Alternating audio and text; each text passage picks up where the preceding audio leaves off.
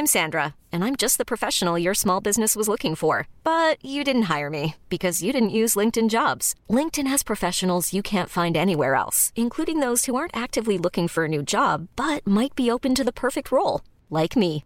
In a given month, over 70% of LinkedIn users don't visit other leading job sites. So if you're not looking on LinkedIn, you'll miss out on great candidates like Sandra. Start hiring professionals like a professional. Post your free job on linkedin.com/achieve today. Bonjour, je suis Agathe Le Caron. Bienvenue dans Ex, le podcast qui vous parle d'amour au travers d'histoires toujours extraordinaires.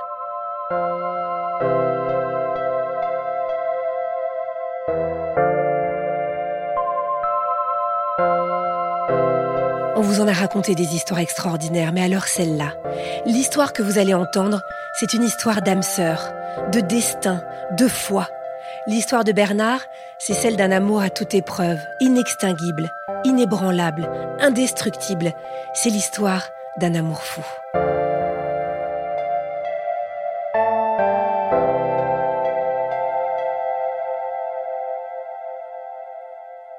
J'ai 24 ans. Je travaille, en fait, j'ai commencé à travailler jeune et donc euh, je travaille déjà depuis deux ans. Bon, finalement, euh, un parcours euh, d'un bon élève qui continue euh, comme bon élève à commencer à travailler dans la finance.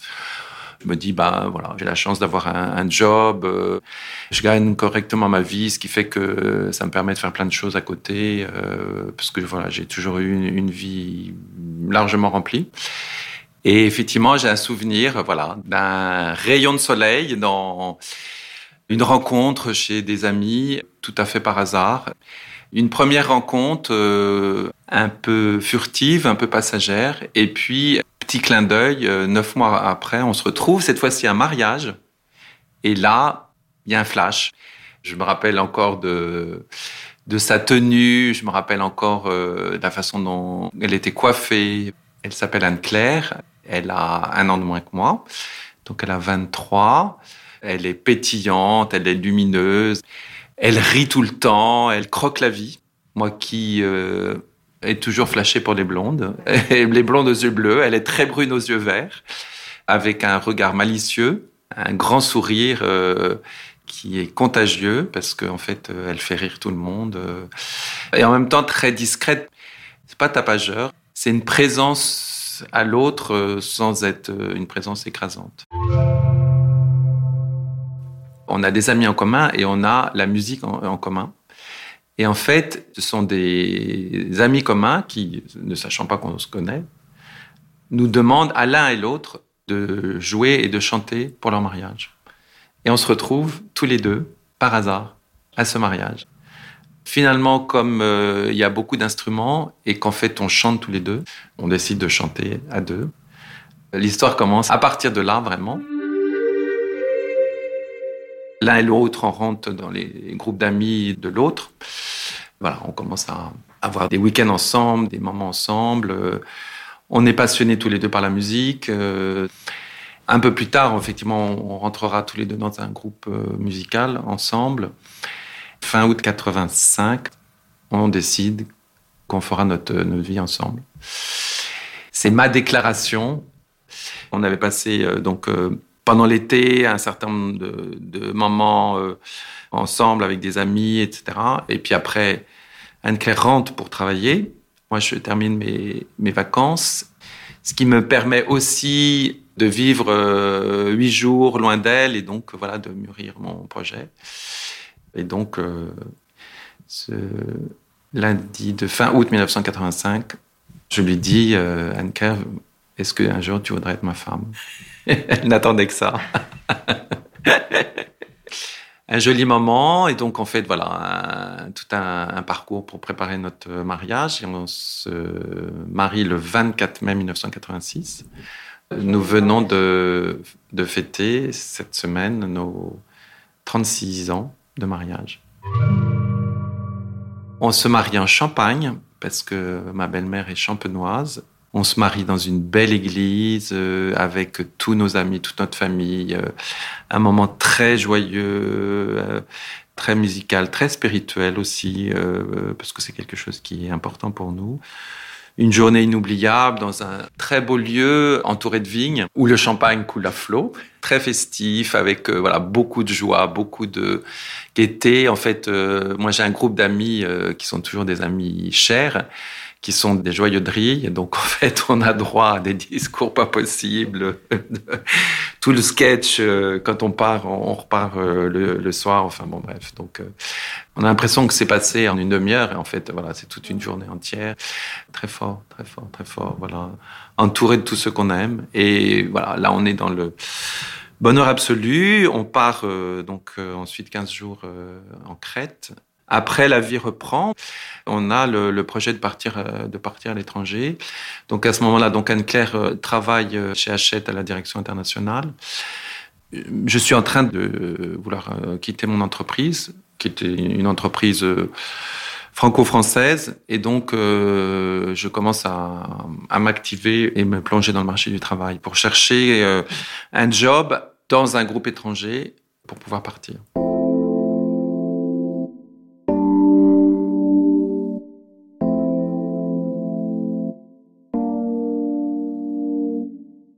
On a beaucoup de points communs. D'abord, de, croquer la vie à pleines dents. En fait, on adore la vie tous les deux. Et du coup, on adore les enfants. Donc, en fait, Camille euh, va naître euh, en octobre 87, une petite année et demie après notre mariage. On adore les amis, on adore euh, la musique, on adore le théâtre, on adore les voyages, on adore la rencontre. On a des vies hyper remplies, très actives, en même temps euh, déjà une vie euh, tournée vers la fragilité. Parce qu'en en fait, Anne-Claire a deux neveux touchés par une maladie génétique. L'aîné de ses deux neveux est son filleul. Et donc Anne-Claire euh, va toujours être très présente. Et du coup, développe cette sensibilité à la fragilité et qui me rejoint voilà, j'ai pas vécu euh, cet environnement, mais c'est quelque chose qui m'a toujours touché. La fragilité des personnes, la beauté dans la fragilité. On fait pas mal de rencontres aussi parce qu'on a l'idée de s'engager, euh, voilà, pour euh, bénévolement dans une association. Donc, en fait, c'est une mosaïque de mille choses. Et en fait, on fait le choix d'avoir des enfants rapprochés donc effectivement, la famille va s'étoffer très vite, puisqu'en fait, euh, donc Camille naît en octobre 87, Émeric va naître en mai 89, puis Anaïs en décembre 90, et Timothée naîtra en juillet 93. Anne-Claire a à ce moment-là des passages difficiles euh, chez Hachette, parce que voilà, c'est la vie de l'entreprise et des restructurations, etc. Anne-Claire quittera Hachette. Moi-même, je vais changer à nouveau d'entreprise. Je vais rentrer dans une banque anglaise.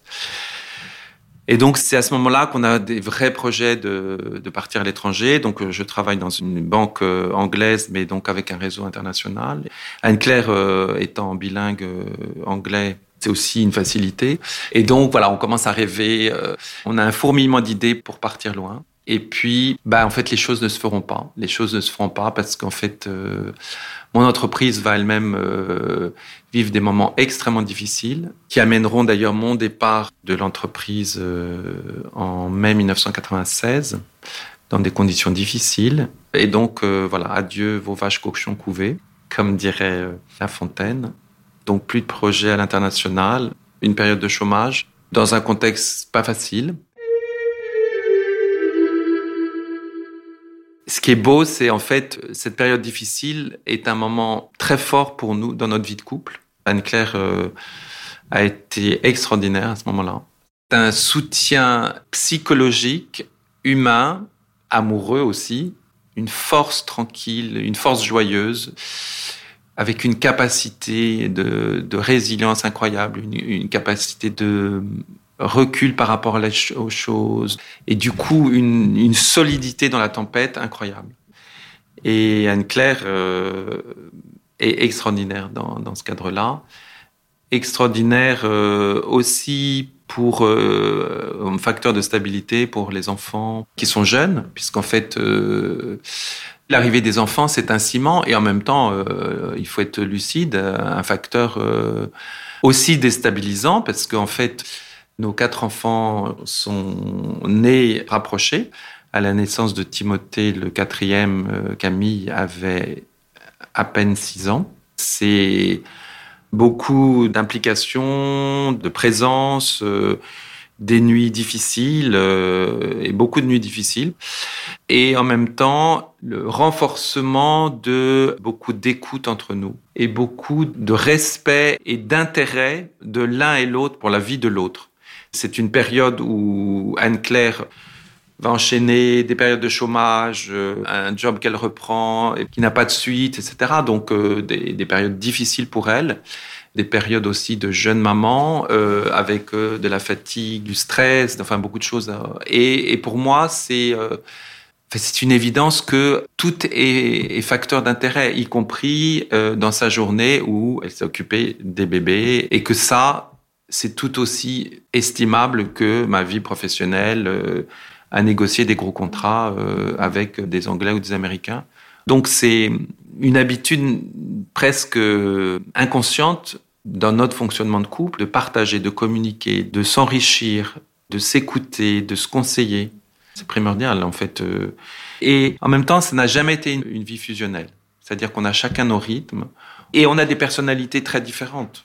Le secret, c'est l'écoute de l'autre et c'est l'enrichissement par l'autre la rencontre de l'autre. Et quand l'autre, c'est son conjoint, bah, c'est quelque chose de merveilleux. Et l'autre qui change, voilà, qui, qui va se transformer, qui vit son chemin, mais un beau chemin.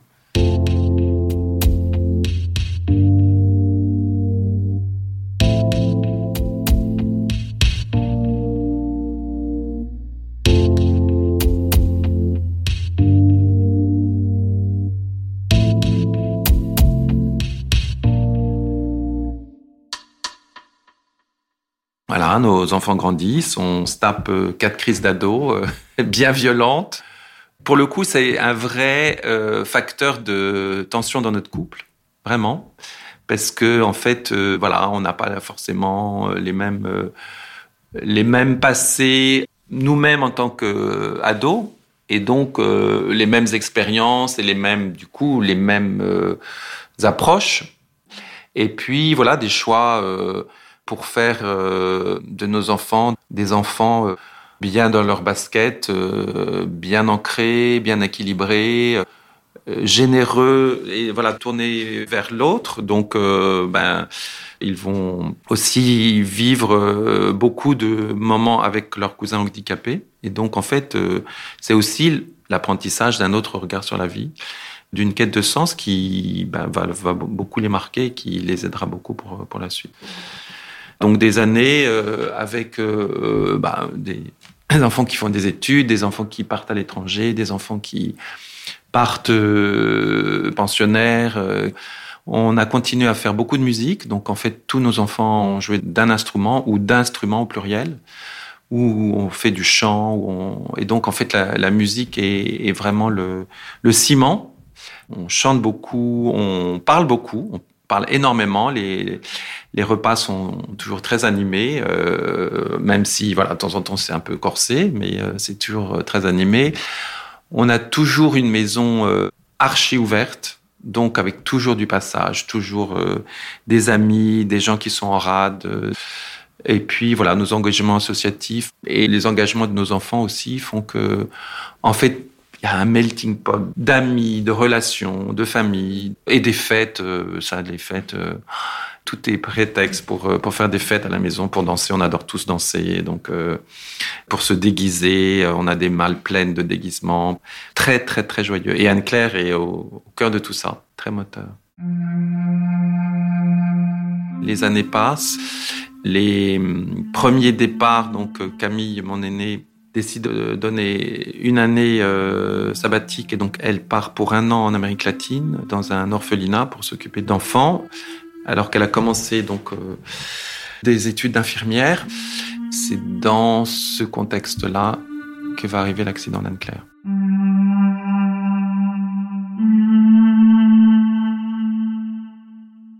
Le jour de l'accident, c'est donc le 2 février 2011. Elle est en vélo, toute seule, en fait, on ne sait pas exactement ce qui se passe. En tout état de cause, est-ce qu'effectivement c'est le froid et la, la chaussée très glissante? Est-ce que c'est la bandoulière de son sac qui se prend dans les rayons? Est-ce que c'est la bandoulière de son sac qui est accrochée par les plots de protection des passages cloutés? Nul ne le saura jamais, puisqu'elle est, elle est seule. La seule chose, c'est qu'en fait, elle fait un, énorme vol plané, sans casque. Et donc, le choc est tellement violent qu'elle a immédiatement deux traumas crâniens, un de chaque côté. Je suis au bureau, je suis en comité de direction. Mon téléphone bip avec insistance et finalement, je décroche. Et ma vie bascule à ce moment-là. J'apprends qu'effectivement, donc Anne-Claire a eu ce grave accident, que le camion des pompiers est arrivé, que le camion est immobilisé, qu'en fait Anne-Claire est intransportable, tellement l'hémorragie est importante. Ce qui se passe dans ma tête, c'est impossible à décrire. C'est en fait c'est euh, tout, tout qui se télescope. C'est euh, à la fois le, souvenir de 25 ans euh, de bonheur, qui défile en, une seconde. C'est aussi toutes, euh, toutes les angoisses de tout ce que je peux imaginer. Pour la suite, même si je suis euh, à ce moment-là dans une confiance absolue, donc euh, c'est la course pour attraper un taxi. J'essaye d'avoir ma fille qui est sur le lieu de l'accident. J'essaye d'avoir notre ami médecin. J'essaye d'avoir l'ami qui est avec Anaïs qui attend dans la rue euh, devant le camion des pompiers. Quand j'arrive, en fait, le camion des pompiers est parti.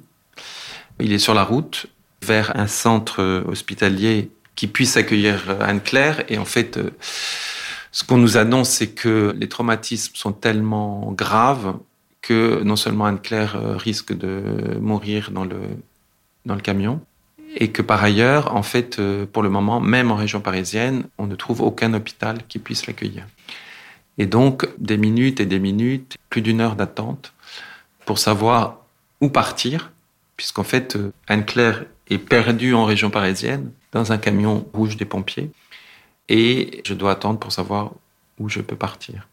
Et là, euh, il y aurait tellement de choses à raconter. mon trajet en voiture avec Anaïs, sur l'autoroute où en fait on, regarde euh, les autres voitures qui défilent, les, les, gens qui vont vers leur quotidien tout banal, et en fait nous on va vers, en fait on va vers la mort. On est hébétés, très serrés l'un contre l'autre, très très proches. On arrive à Paris finalement, donc dans un, centre de grand trauma où voilà, on va attendre encore, attendre, attendre sans savoir. Sur le coup de 15 heures, on est dans une, euh, salle d'attente surchauffée avec, euh, avec plein de personnes qui sont comme nous, qui pleurent. Un interne arrive, euh, les mains dans les poches, fait sortir tout le monde de, la salle d'attente sauf nous, et me dit, Monsieur, votre femme n'a plus que quelques heures à, vivre. Elle s'arrête, elle me dit, Vous avez des questions et là, on, se précipite dehors pour, euh, pour pleurer tout notre saoul. On trouve une petite chapelle, on rentre avec une, euh, voilà, une bougie allumée et on pleure, on pleure, on pleure. Après, on retourne dans la salle d'attente puisqu'en fait, il faut attendre. Et on attend, et on attend, et on attend. On attend jusqu'à 18h, 18h30. Et euh, la même interne revient toujours, et j'ai pas de critique sur elle, en fait, euh, c'est tellement dur ce métier. Toujours les mains dans les poches. Et elle me dit Votre femme devrait vivre, mais elle gardera des séquelles à vie, des graves séquelles à vie.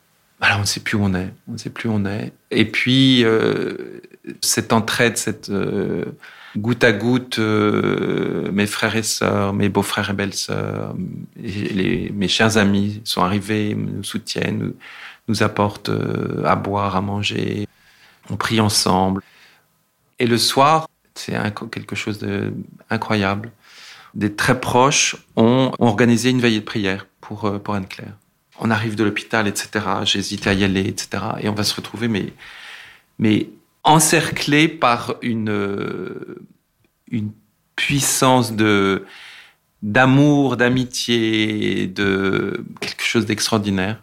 Et ça, c'est des choses euh, que je n'oublierai jamais parce qu'en fait, euh, cet amour, c'est quelque chose que par la suite et encore aujourd'hui, j'ai envie de redonner parce que en fait, euh, pour moi, la chance dans cette souffrance, c'est d'avoir vécu cet amour incroyable.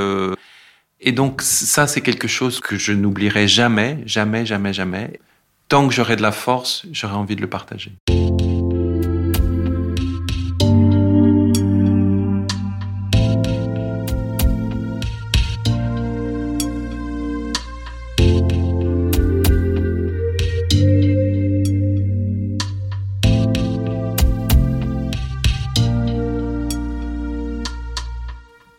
Alors le diagnostic, euh, on va être euh, dans l'incertitude pendant deux mois.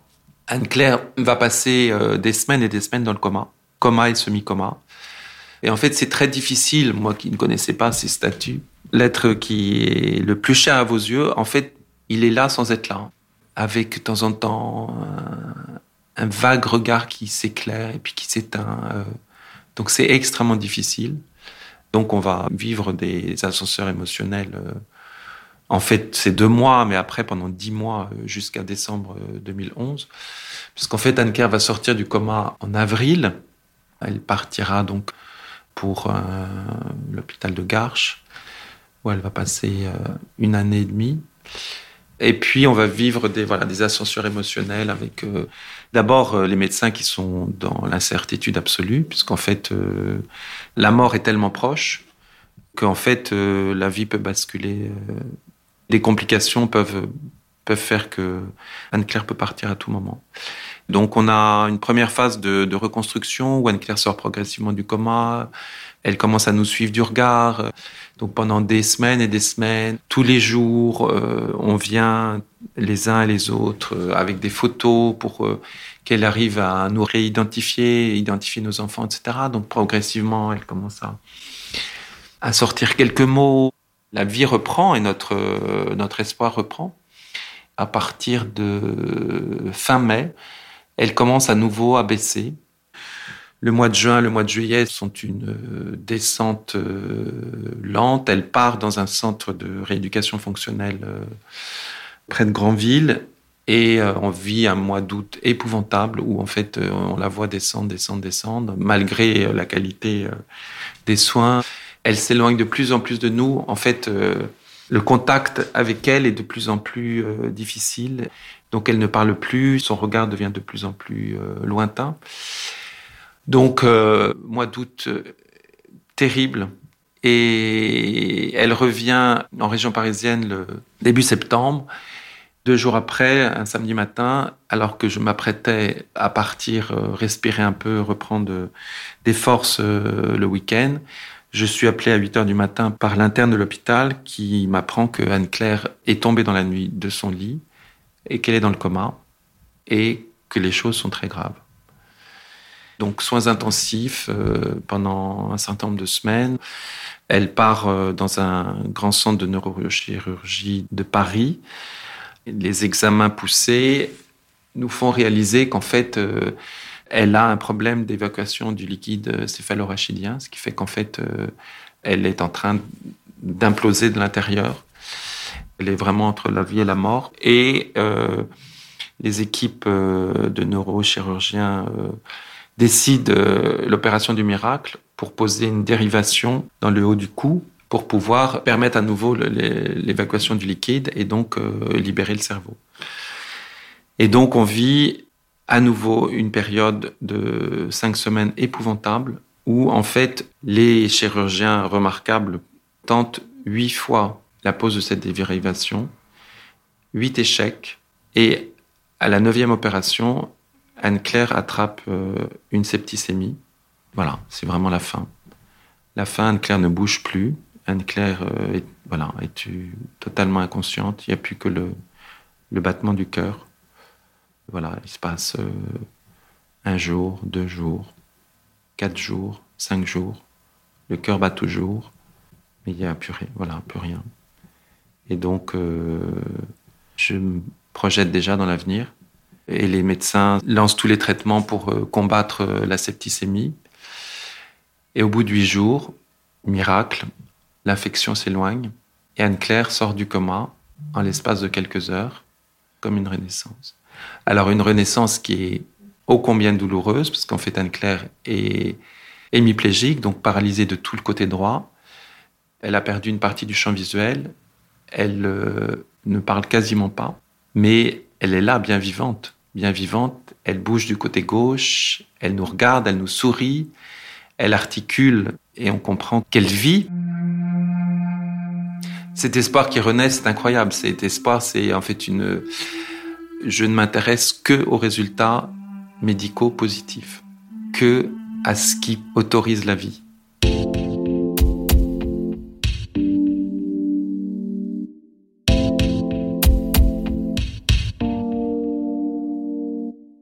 Donc Anne-Claire va repartir euh, à Garches, où elle va euh, vivre un chemin de reconstruction incroyable, avec une volonté incroyable.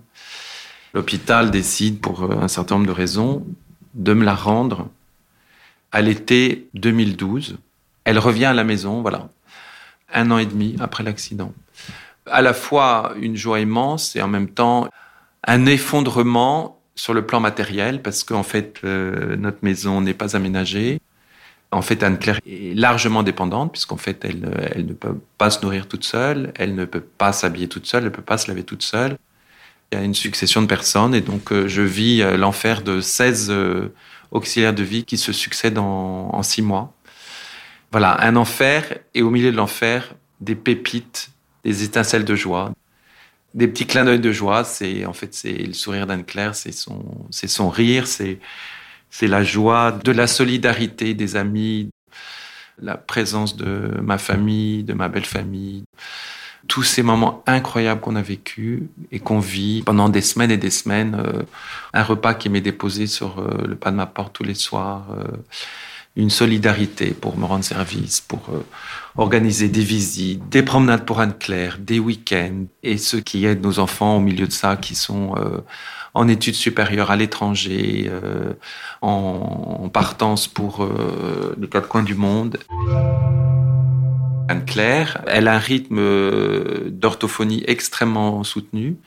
À force de volonté et d'écriture, elle, elle progresse de manière incroyable, mais avec un investissement effectivement aussi pour nous euh, pendant des mois et des mois. On, répète tous les jours euh, avec euh, des cahiers, avec des photos, avec les prénoms de nos enfants, de nos, de nos amis, de notre famille, euh, les lieux qui lui sont chers. Et, voilà, et progressivement, elle réapprend. Elle réapprend les mots, elle réapprend les, les noms propres, euh, elle réapprend de l'histoire, de la géographie. Euh. elle continue voilà, à progresser, à se reconstruire. Et nous nous préparons à deux grandes joies en 2015. Marion a quatre mois d'écart, deux enfants. Anne-Claire, elle vit ça, euh, les préparatifs, même si elle peut rien faire. Euh, sa robe, euh, c'est voilà toute la préparation, puisque c'est ça se passe chez nous à la campagne. tous ces moments de joie qu'elle vit, qu'elle vit et qu'en fait on vit. Et, et pour moi, en fait, c'est toujours cet élan de vie, cette replonger au cœur de la vie, au cœur des joies, au cœur, au cœur de l'amour, au cœur de l'amitié, au cœur, au cœur des rencontres. Ce qui est beau, c'est qu'effectivement, à partir de 2013, au fur et à mesure qu'elle progresse en termes verbal, en termes de comportement, etc., cette complicité renaît. Au début, c'est une complicité euh, qui est aidée par le fait, que je la connais depuis 28 ans, euh, des choses que je perçois, et puis voilà, donc alors une complicité qui n'est pas sans difficulté, mais c'est une vie évidemment, malheureusement ralentie parce que plus question euh, d'aller euh, faire des excursions en montagne, d'aller euh, faire une traversée de crawl ou de brasse en Bretagne, voilà. Mais c'est la, la, redécouverte de complicité et de souvenirs joyeux. Tout ça, c'est des, des, belles années, des années qui ne sont pas faciles pour autant parce qu'en fait, il faut gérer beaucoup de choses. Qu'en fait, moi, j'ai une vie professionnelle qui euh, n'est pas forcément simple. Ce qui me fait tenir, c'est le regard d'Anne-Claire, c'est son amour, voilà, et ce qu'elle représente pour moi. Et en fait, euh, c'est une question qui m'a été souvent posée, euh, de savoir pourquoi je, je n'étais pas parti, mais parce que pour moi, c'était impossible, parce que c'était une partie de moi-même que je m'arrachais. Bien sûr, il y a des moments qui sont extrêmement difficiles. Bien sûr, il y a des moments où euh, j'ai eu envie de m'éloigner pour reprendre des forces, parce que je sais que je ne suis pas son sauveur et que je ne serai jamais son sauveur. Mais c'est pour revenir, en fait. Pour revenir, parce que, en fait, euh, Anne-Claire, c'est la mère de mes enfants et que mes enfants, c'est aussi tout pour moi. Et que l'amour est au, au cœur de ce triptyque et qu'en fait, euh, ben voilà, l'amour est plus fort que tout. Bien sûr, il y a des moments euh, humainement difficiles, très difficiles, des moments de découragement, des moments de révolte, des moments de colère, de colère contre, voilà, contre le handicap, contre la maladie, les choses matérielles qui nous bloquent, qui nous entravent, qui nous engloutissent la surcharge cognitive, euh, parce qu'en fait, j'en ai dans tous les sens. Euh. Début 2018, je décide dans ma tête de changer de vie professionnelle. À la fois parce que je, cherche à, trouver plus de cohérence entre ma vie personnelle et ma vie professionnelle.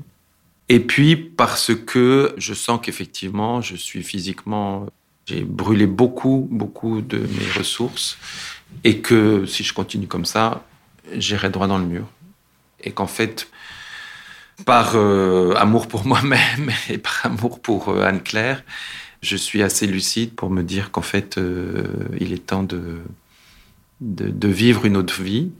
Et comme j'ai choisi et je continue à choisir d'être avec Anne-Claire, à côté d'Anne-Claire, en fait, c'est, c'est mon autre équilibre de vie. ce qui est très important, c'est que voilà, la souffrance, elle est là. Euh, la souffrance, euh, personne ne la désire et la souffrance est là. Et pour moi, ce qui a toujours été euh, essentiel, c'est de faire en sorte que la souffrance ne m'écrase pas, ne nous écrase pas, ni Anne-Claire, ni mes enfants. Et qu'en fait, si c'était possible, de faire en sorte que la souffrance me fasse découvrir autre chose de la vie, et des belles choses qui font grandir et qui permettent de rester debout le plus longtemps possible. Et donc, en fait, c'est cette réflexion qui m'a conduit aussi à désirer et décider de changer de vie professionnelle. À un moment donné où euh, j'avais vraiment le désir de continuer à travailler sur l'humain. Et donc, je décide de partir dans le cadre d'une restructuration de ma banque de refaire des études. Je décide donc de faire euh, un master de coaching de dirigeants à HEC, à la fois pour accompagner euh, des cadres, des dirigeants dans leur transformation professionnelle ou dans, des étapes de leur vie professionnelle euh, plus ou moins difficiles, et puis de construire quelque chose autour d'un sujet difficile en entreprise, qui est le sujet de la fragilité. Et donc voilà, donc ce choix d'une nouvelle vie professionnelle qui qui me rend extrêmement heureux.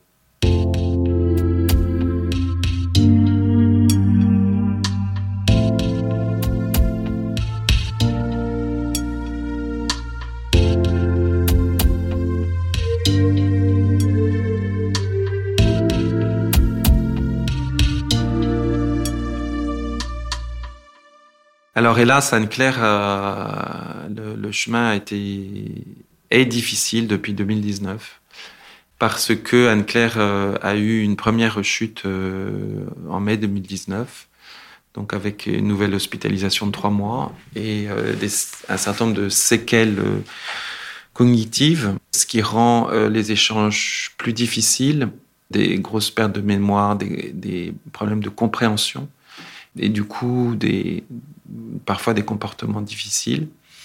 Et puis une deuxième rechute à l'automne 2020, où malheureusement Anne-Claire euh, est victime d'un AVC, avec de grosses séquelles, euh, cette fois-ci physiques, et puis aussi cognitives.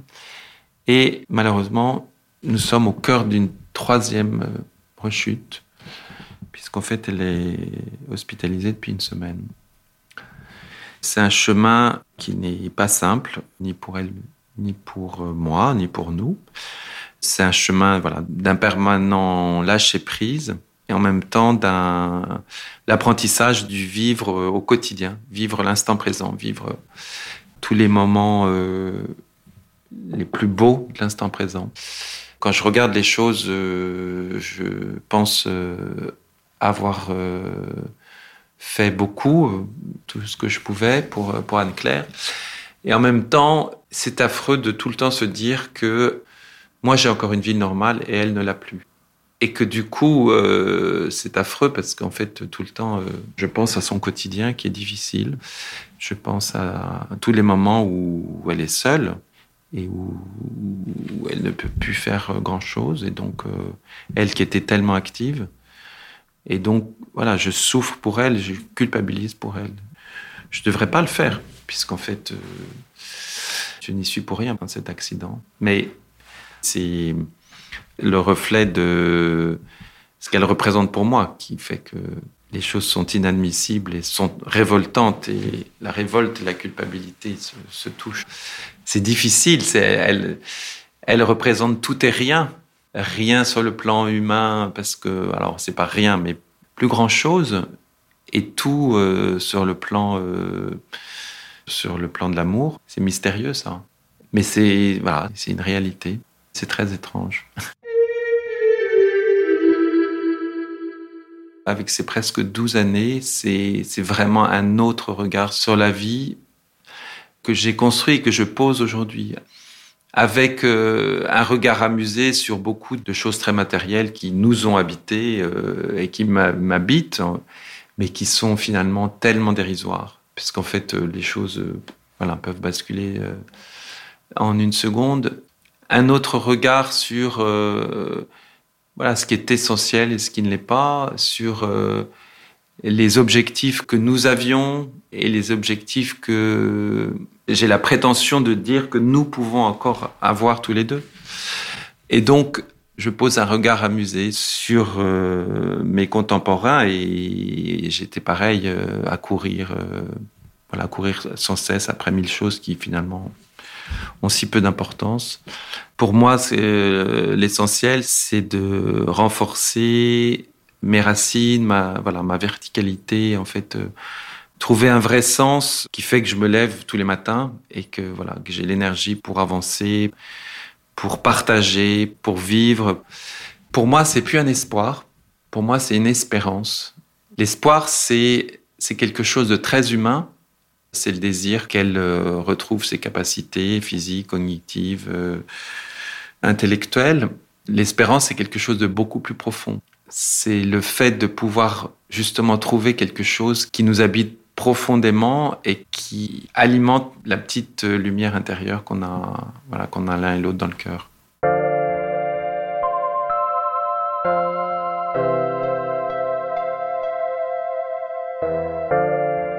Une de mes très grandes joies, c'est mes enfants euh, dont j'étais très proche, même si ces 12 dernières années, ils ont été aux quatre coins du monde, ils ont vraiment euh, eu des vies extrêmement remplies.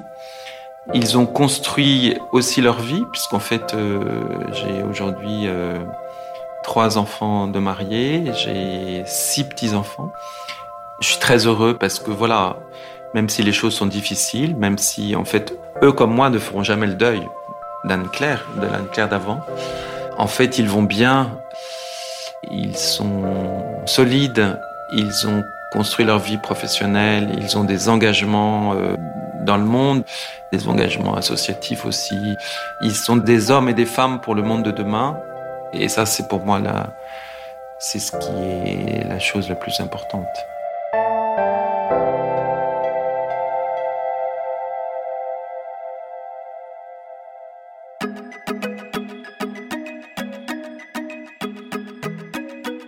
Merci à Clémentine Delagrange qui a réalisé cet épisode, à Isabelle Field qui l'a monté et à Alexandre Ferreira qui l'a mis en musique. Si vous l'avez aimé, surtout n'oubliez pas, mettez-nous des étoiles et des commentaires. Merci beaucoup.